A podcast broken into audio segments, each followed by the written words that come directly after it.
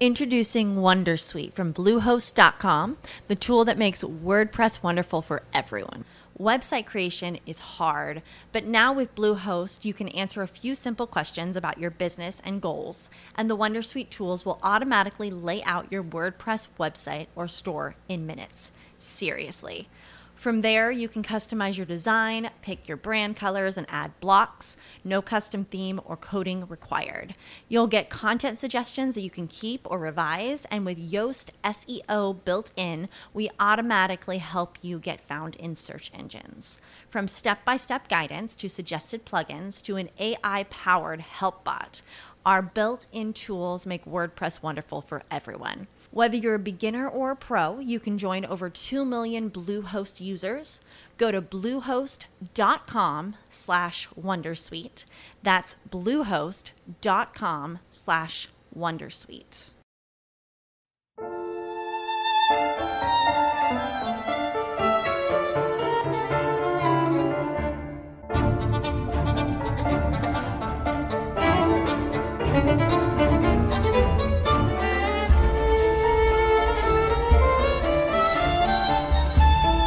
Ana Karenina, de Lev Talstov.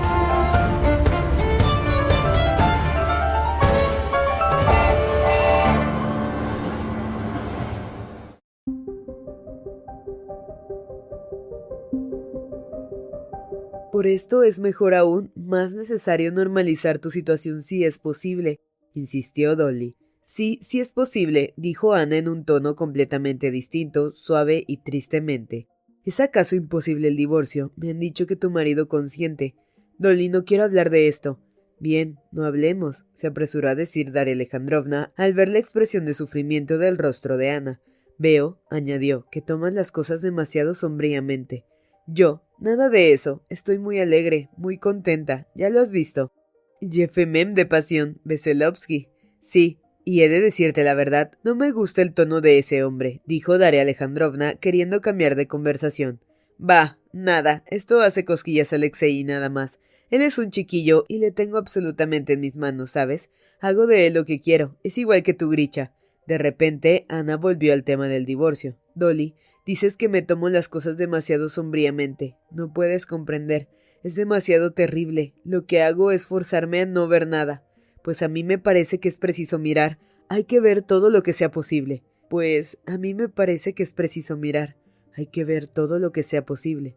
¿Pero qué es posible? Nada. Dices, debes casarte con Alexei. Y que yo no pienso en esto, que yo no pienso en esto, repitió Ana. La emoción coloreó sus mejillas, se levantó, enderezó el busto, suspiró profundamente y se puso a pasear por la habitación, deteniéndose de cuando en cuando que yo no pienso, no hay ni un día ni una hora que no piense en ello, y me irrito contra mí misma al pensarlo, porque estos pensamientos pueden volverme loca.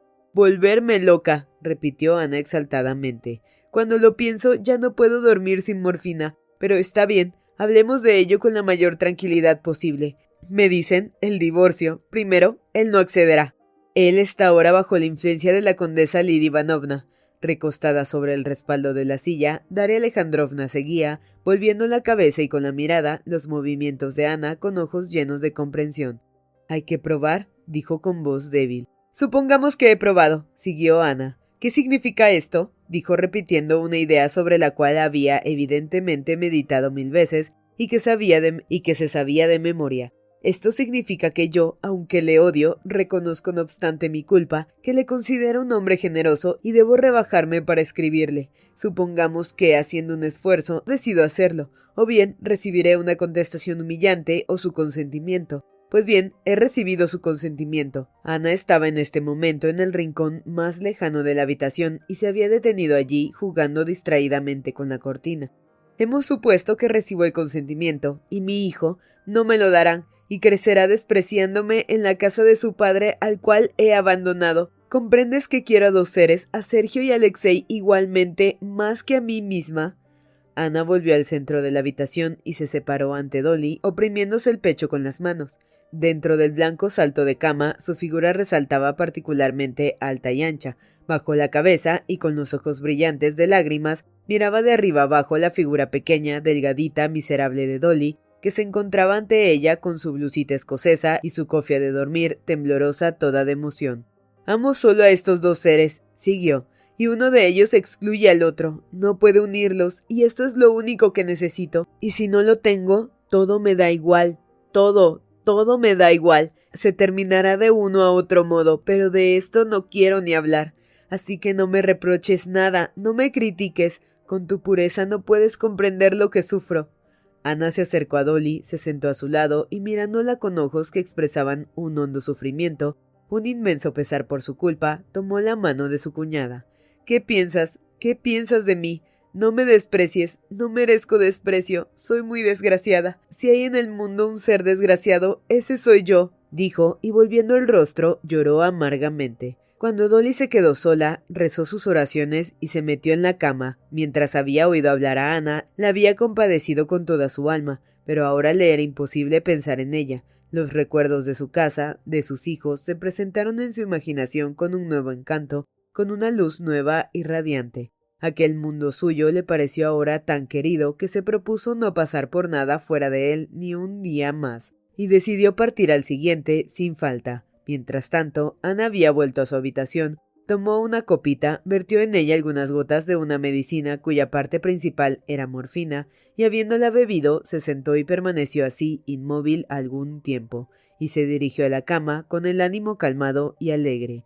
Cuando entró en el dormitorio, Bronsky la miró atentamente, buscando en su rostro las huellas de la larga conversación que suponía había tenido con Dolly, pero en la expresión del rostro de Ana se ocultaba su emoción. No encontró nada fuera de su belleza, que aunque acostumbrada, ofrecía siempre un nuevo atractivo para él, fuese simplemente por quedar admirado, absorto ante la belleza de su amada, o porque ésta despertara en él deseos que absorbieron sus pensamientos, Bronsky nada preguntó, Esperó a que ella misma le hablara, pero Ana se limitó a decir Estoy muy contenta de que te haya agradado Dolly. ¿No es verdad? La conozco desde hace mucho tiempo. Parece que es muy buena. Me es excesivamente rater. De todos modos, me place mucho que haya venido. Tomó la mano de Ana y le miró interrogativamente a los ojos. Ana, interpretando en otro sentido esta mirada, le sonrió. A la mañana siguiente, no obstante los ruegos de los dueños de la casa, Daria Alejandrovna partió con su caftán ya viejo, su gorra parecida a la de los cocheros de alquiler, sobre los desaparejados caballos enganchados alándole de aletas remendadas, con aire sombrío llegó Philip de mañana a la entrada cubierta de arena de la casa de los Bronsky. La despedida de la princesa Bárbara y los hombres resultó a Daria Alejandrovna desagradable.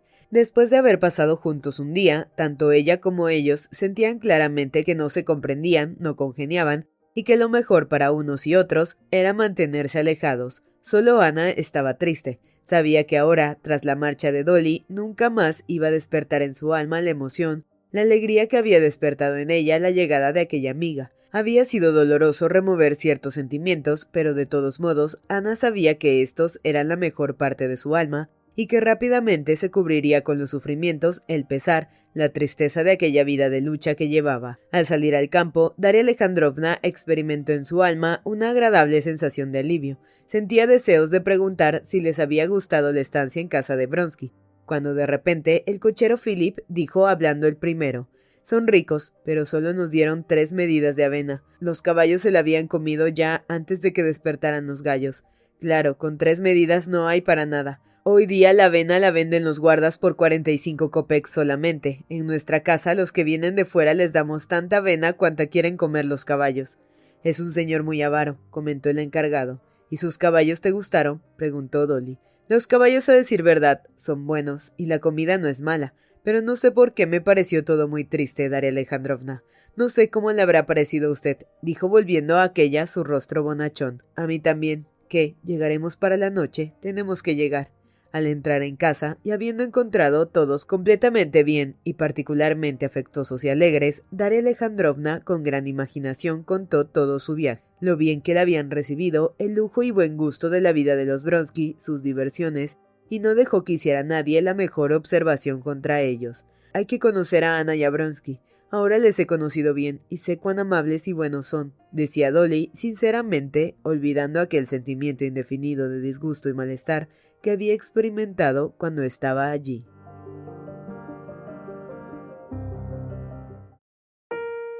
¿Te preocupas por tu familia? Entonces, ¿por qué darles solo huevos ordinarios cuando pueden disfrutar de lo mejor? Eggland's Best, los únicos huevos con ese delicioso sabor fresco de granja, además de la mejor nutrición, como 6 veces más vitamina D, 10 veces más vitamina E y 25% menos de grasa saturada que los huevos regulares, además de muchos otros nutrientes importantes. Así que, dales los mejores huevos. Eggland's Best, mejor sabor, mejor nutrición, mejores huevos. Siempre en las mismas condiciones, sin tomar medidas para el divorcio, Bronsky y Ana pasaron el verano y parte del otoño en el campo. Habían decidido no ir a ningún otro lugar, pero cuanto más tiempo se quedaban solos, y sobre todo en el otoño, sin invitados, tanto más veían los dos que tendrían que cambiar de vida, que no podrían resistir la que llevaban. Aparentemente era tan buena que no cabía otra mejor. Había abundancia de todo, salud, tenían una hija en quien mirarse y ocupaciones en que emplearse distraerse. Aunque no había invitados a quienes deslumbrar, Ana se ocupaba igualmente de arreglarse y adornarse. Leía mucho, tanto novelas como otros libros que estaban de moda. Se hacía enviar todas las obras de las cuales se hablaba en la prensa y las revistas extranjeras, y las leía con aquella atención profunda que se tiene solamente en la soledad. Además, todas las cuestiones en que se ocupaba Bronsky, ella las estudiaba en los libros y revistas de especialidad, así que sucedía a menudo que aquel se dirigía a ella con preguntas sobre agricultura, arquitectura o asuntos deportivos, e incluso acerca de cuestiones de las yeguadas. Bronsky se maravillaba de su memoria, de sus conocimientos que había comprobado más de una vez, pues incluso al principio, dudando de ello, le pedía confirmación de sus explicaciones y ella se las daba con gran seguridad, buscándola en los libros correspondientes. Había tomado también gran interés en la instalación del hospital.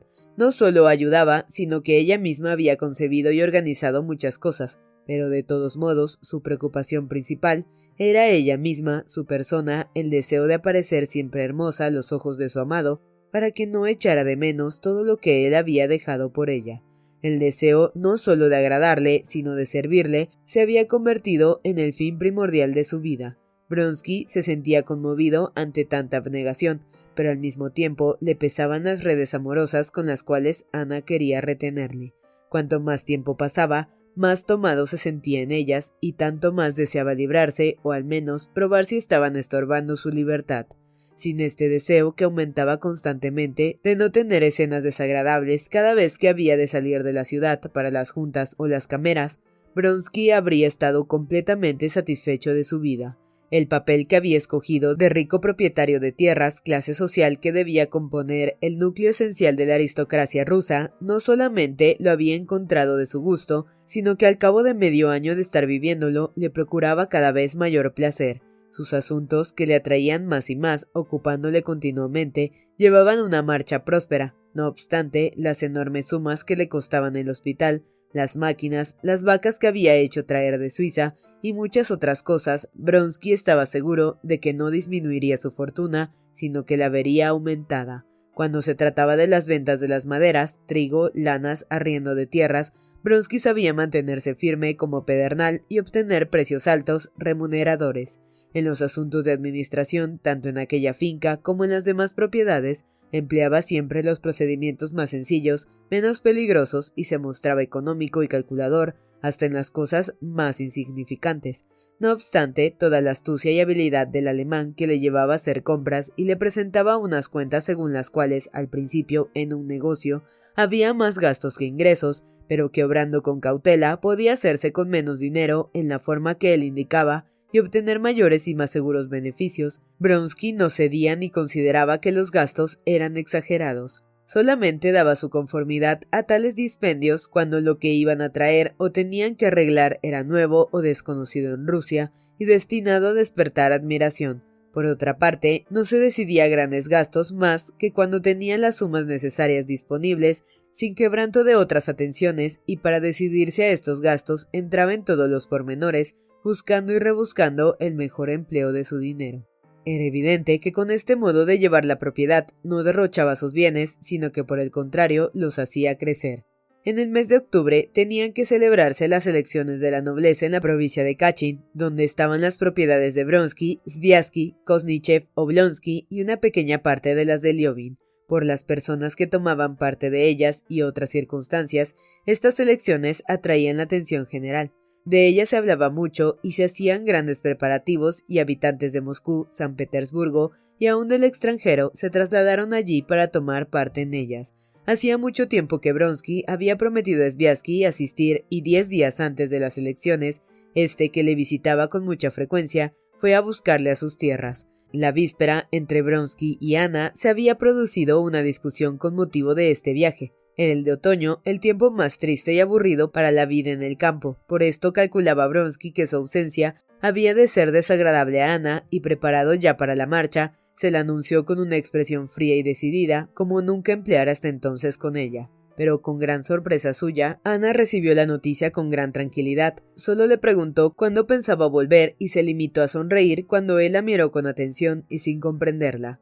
Bronsky sabía que cuando ella se encerraba en sí misma de aquel modo, era señal de que había tomado alguna importante resolución y no quería que le descubriesen lo que meditaba. Temía, pues, que ahora se encontrase en este caso, pero deseaba de tal modo evitar una escena de enojosas explicaciones que fingió creer y en parte lo creía sinceramente que ella le había comprendido.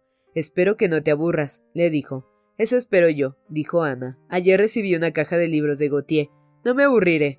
Quiere adoptar ese tono, tanto mejor, pensó Bronsky. Si no, siempre estaríamos con las mismas historias. Bronsky se marchó pues a Kachin sin hablar con Ana. Era la primera vez desde que había comenzado sus relaciones que esto sucedía, pero aunque le inquietaba y le dolía, en el fondo, Bronsky se dijo que, a pesar de todo, era lo mejor. Al principio será como ahora, pensaba, algo indefinido, vago, luego ella se acostumbrará. De todos modos, puedo dárselo todo, pero no mi independencia de hombre.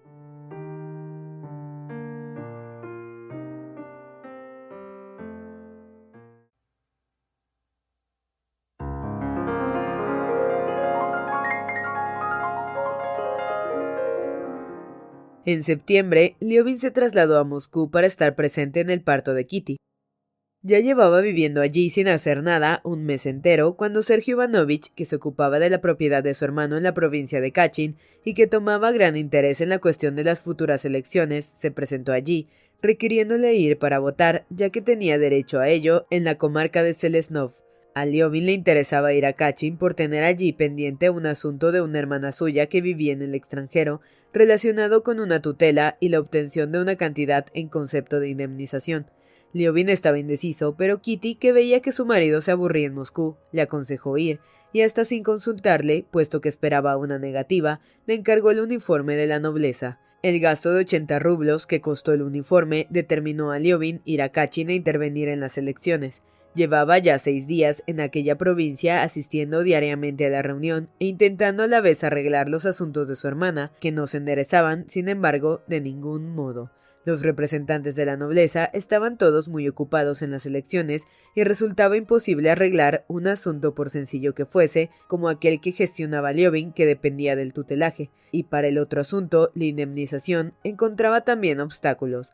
Tras prolongadas gestiones, consiguiéndose hallar la solución, y estaba ya el dinero preparado, pero el notario, aunque hombre muy amable y servicial, no pudo entregar el talón porque se necesitaba la firma del presidente, el cual se hallaba en las sesiones de las elecciones y no había otorgado poderes a nadie. Todas estas gestiones, el ir de aquí para allá, el hablar con hombres muy amables que comprendían lo desagradable de la posición del solicitante, pero no podían ayudarle, todo esto, que no daba resultado alguno, producía en Liobin un sentimiento penoso, parecido al fastidioso estado de debilidad que se siente cuando se quiere emplear la fuerza corporal en un sueño. Lo había experimentado con frecuencia mientras hablaba con el abogado, el hombre más bondadoso que pudiera hallarse, el cual hacía todo lo posible e imaginable sin omitir ningún medio que pudiera sacar a Liobin del apuro. Pruebe este, decía, vaya a tal parte, y formulaba un plan tan completo como era posible para salvar el obstáculo fatal que se oponía a la resolución, pero enseguida añadía No creo, sin embargo, que consiga nada, pero pruebe. Y Liobin probaba, iba allí donde le indicaba. Todos eran buenos y amables, pero resultaba que aquel obstáculo que quería evitar se levantaba de nuevo desbaratándolo todo. Lo que sobre todo le molestaba, lo que no podía comprender de ningún modo, era con quien estaba luchando, a quien aprovechaba que aquel asunto no se ultimase. Parecía que nadie, ni siquiera su mismo abogado, lo supiera. Si Liobin hubiera podido comprenderlo, como comprendía, por ejemplo, que para llegar a la ventanilla de la estación de ferrocarril es preciso esperar turno, no se habría sentido tan molesto y enojado, pero nadie sabía o no quería explicarle por qué existían aquellas dificultades que tanta contrariedad le producían. No obstante, Liobin, desde su casamiento, había cambiado mucho de carácter. Era paciente y si no comprendía por qué todo estaba arreglado de aquel modo, se decía con toda tranquilidad que sin saberlo todo no se podía juzgar y que probablemente sería sin duda necesario que fuera así, y procuraba no indignarse. Ahora, estando presente en las elecciones y tomando parte de ellas, Liobin tampoco formaba juicio alguno y, al contrario, procuraba comprender lo mejor posible aquellas cuestiones de las cuales hombres honrados y a quienes representaba se ocupaban con tanta seriedad e interés. Desde su casamiento, a Liobin se le descubrían muchos nuevos y serios aspectos de la vida que antes, por su manera superficial de considerarlos, le parecían despreciables. Así suponía ahora también una gran importancia las elecciones y se esforzaba en descubrirla. Sergio Ivanovich le explicó su significación y la trascendencia del cambio que esperaban de ellas. Él, representante provincial de la nobleza, tenía en sus manos, según la ley, muchos e importantes asuntos, las tutorías, por una de las cuales sufría Liobin ahora, las enormes sumas de los nobles, las escuelas mixtas, femeninas, masculinas y militar, la educación popular para el nuevo orden de las cosas y por fin el Sensbo, el entonces presidente de la nobleza, Snetkovera, un hombre a la antigua, recto y sincero, un hombre que había gastado su fortuna haciendo muchas buenas obras, bondadoso, honrado a su modo, pero que no comprendía las necesidades del nuevo tiempo, en todo y siempre se ponía de parte de los nobles y obstaculizaba abiertamente la educación popular y daba al Sensbo que tanta importancia había de tener un espíritu de casta. Por ello, en el lugar de este representante de la nobleza, tenían que colocar a un hombre moderno, culto, activo, completamente nuevo en aquel ambiente, y que llevara las cuestiones en forma de poder sacar de los derechos otorgados de la nobleza, no como tal, sino como elemento del Sensbo, todas las ventajas de autonomía que fuera posible en la rica provincia de Kachin, que siempre iba delante de las otras en estas cuestiones, estaban las fuerzas necesarias para llevar el asunto con provecho y de modo que sirviera de ejemplo a otras provincias y a toda Rusia. Por esto tenían gran importancia aquellas elecciones en las que se proponía nombrar presidente en lugar de Snetskov a Sviasky o aún mejor a Nievedovsky, catedrático, hombre extraordinariamente inteligente, gran amigo de Sergio Ivanovich.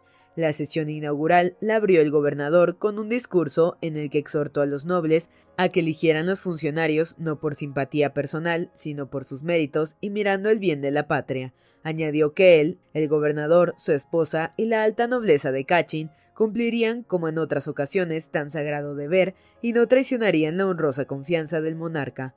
Al terminar su discurso, el gobernador se dirigió a la salida y los nobles le siguieron entre gran animación hasta con entusiasmo y le rodearon mientras se ponía la pelliza y hablaba amistosamente con el presidente de la nobleza. Liobin, que deseaba comprenderlo todo y no dejaba que escapase nada su atención, estuvo allí entre la gente y así pudo oír como el gobernador decía Haga el favor de decir a María Ivanovna que mi mujer siente mucho que tenga que ir al asilo. Luego los nobles se pusieron sus abrigos y se dirigieron a la catedral. En la catedral, levantando el brazo con los demás y repitiendo las palabras del arcipreste, Liobin juró firmemente cumplir sus deberes según los deseos del gobernador. Las ceremonias religiosas impresionaban siempre a Liobin, y cuando pronunció las palabras besó la cruz y vio que la gente allí reunida, viejos y jóvenes, repetían lo mismo, se sintió conmovido. Al día siguiente y durante el tercero se trató de las cuentas de la nobleza y del colegio femenino. Eran asuntos que, según Sergio Ivanovich, no tenían ninguna importancia, y Leovin, ocupado en los propios, dejó de asistir a la reunión. El cuarto día, en la mesa presidencial, se procedió a la revisión de las cuentas de la nobleza de la provincia, y entonces, por primera vez, hubo lucha entre el Partido Nuevo y el Viejo. La comisión a la actual estaba confiado comprobar las cuentas, informó que estaban conformes, justas. El presidente de la nobleza se levantó y con los ojos humedecidos por las lágrimas dio las gracias a los nobles por la confianza que le otorgaban. Los nobles le aplaudieron con entusiasmo y le estrecharon la mano. Pero en aquel momento uno de los del partido de Sergio Ivanovich dijo que él había oído que la comisión no había revisado las cuentas, considerando esto como una ofensa al presidente. Uno de los miembros de la comisión imprudentemente confirmó el hecho. Seguidamente, un señor pequeño y muy joven, en apariencia inofensivo, pero vivo de genio, batallador y dialéctico, dijo que al presidente de la nobleza le habría resultado agradable dar informe de las cuentas, pero que la delicadeza excesiva de los miembros de la comisión le había privado de esta satisfacción moral. Los miembros de la comisión renunciaron a su declaración y Sergio Ivanovich comenzó a demostrar lógicamente que era preciso declarar que las cuentas habían sido comprobadas o que no habían sido y desarrolló detalladamente este dilema. A Sergio Ivanovich le replicó un orador muy elocuente del partido contrario. Luego habló Sviasky y de nuevo el joven batallador. La discusión duró largo rato y terminó sin que en resumen ocurriera nada. Liobin estaba sorprendido de que sobre aquello se discutiera tanto, sobre todo porque cuando preguntó a su hermano si efectivamente había habido malversación de fondos, Sergio Ivanovich le contestó Oh, no, es un hombre honrado, pero este modo de obrar tan antiguo de gobernar paternalmente como en familia los asuntos de la nobleza hay que cambiarlo. Al día siguiente habían de celebrarse las elecciones de los presidentes comarcales y la jornada en algunas comarcas resultó bastante tumultuosa. En la de Selesnov, Sviasky fue elegido sin votación y aquel día se dio en su casa una espléndida y alegre comida.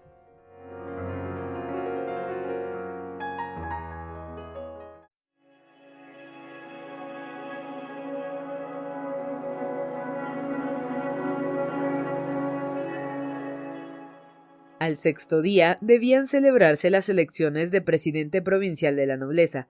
Las salas grandes y las pequeñas estaban llenas de nobles vestidos de diferentes uniformes. Muchos de ellos habían llegado allí aquel mismo día, conocidos y amigos que no se habían visto desde hacía mucho tiempo, unos venidos de Crimea, otros de San Petersburgo, otros del extranjero, se encontraban en las salas. Los debates se celebrarían cerca de la mesa presidencial, bajo el retrato del emperador. Los nobles se agrupaban en dos partidos, por la animosidad y desconfianza de las miradas, por las conversaciones interrumpidas cuando se aproximaba gente del otro bando y porque algunos se iban entonces, hablando en voz baja hasta el pasillo lejano, se veía que cada partido ocultaba secretos al otro. Por su aspecto exterior, los nobles se dividían en dos clases, los viejos llevaban sus antiguos uniformes de nobleza con espadas y sombreros, o los uniformes correspondientes a los empleos de la marina, la caballería o la infantería. Los uniformes de los viejos nobles estaban hechos al estilo antiguo, con pliegues sobre las sombreras. A muchos les estaban pequeños, cortos de talla o estrechos, como si sus portadores hubieran crecido desde que les habían sido confeccionados. Los jóvenes llevaban uniformes desabrochados con el talle bajo, anchos los hombros, chalecos blancos o bien los uniformes con cuellos negros y laureles bordados, distintivo del Ministerio de Justicia. Los uniformes de la corte que aquí y allá adornaban las salas pertenecían al partido joven, pero la división en jóvenes y viejos no coincidía con la agrupación en partidos.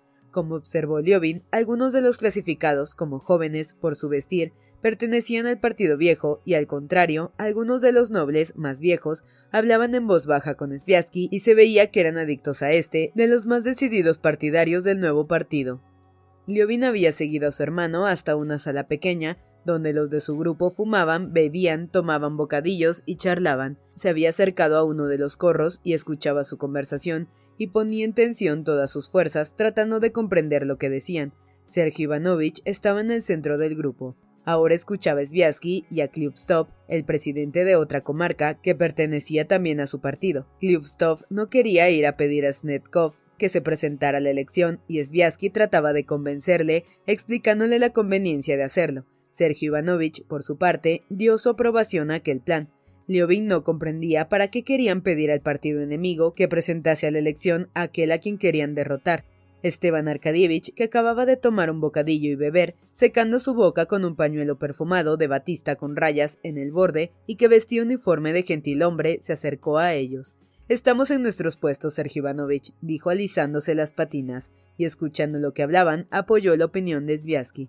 Basta tener una comarca, la de Sviasky, que pertenece abiertamente a la oposición, dijo en palabras bien comprensibles para todos, menos para Liobin.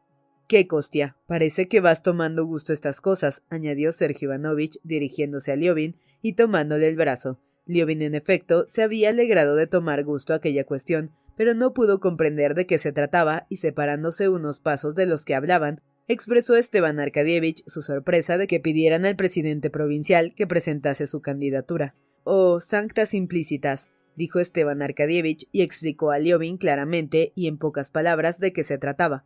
¿No comprendes que con las medidas que hemos tomado es preciso que Snetkov se presente? Si Snetkov renunciara a presentarse, el partido viejo podría escoger otro candidato y desbaratar nuestros propósitos. Si el distrito de Sviasky es el único que se abstiene a pedir que se presente, habrá empate y entonces nosotros lo aprovecharemos para proponer un candidato de los nuestros. Liobin no comprendió bien lo que le explicaba su cuñado y quiso pedir algunas aclaraciones pero en aquel momento, entre ruidosas conversaciones, se dirigieron todos a la sala grande. ¿Qué? ¿Qué pasa? ¿A quién? ¿La confianza? ¿A quién? ¿Qué? ¿Deniegan? No es confianza, es que niegan a Flerov. ¿Qué es esto? ¿De qué está juzgado? Así nadie tendrá derecho. Es una vileza, la ley. Oyó gritar Liobin por todas partes, y junto con todos, que se apresuraban, no sabía hacia dónde, y que al parecer tenían que oír algo y no sabía qué, se dirigió al salón y casi llevado en vilo por los otros nobles, se acercó a la mesa de las elecciones provinciales, junto a la cual discutían el presidente de los nobles, Sviasky y otros cabecillas.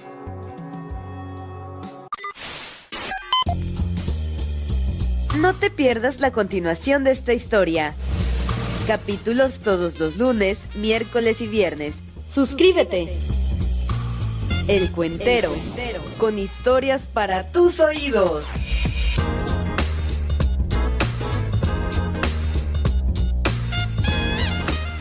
¿No se merece tu familia lo mejor? Entonces, ¿por qué no los mejores huevos? Ahora, Egglands Best están disponibles en deliciosas opciones. Huevos clásicos, de gallina libre de jaula y orgánicos de Egglands, que ofrecen un sabor más delicioso y fresco de granja que le encantará a tu familia. En comparación con los huevos ordinarios, Egglands Best contiene la mejor nutrición como 6 veces más vitamina D, 10 veces más vitamina E y el doble de omega 3 y B12. Solo Egglands Best. Mejor sabor, mejor nutrición, mejores huevos. Visita egglandsbest.com para más información.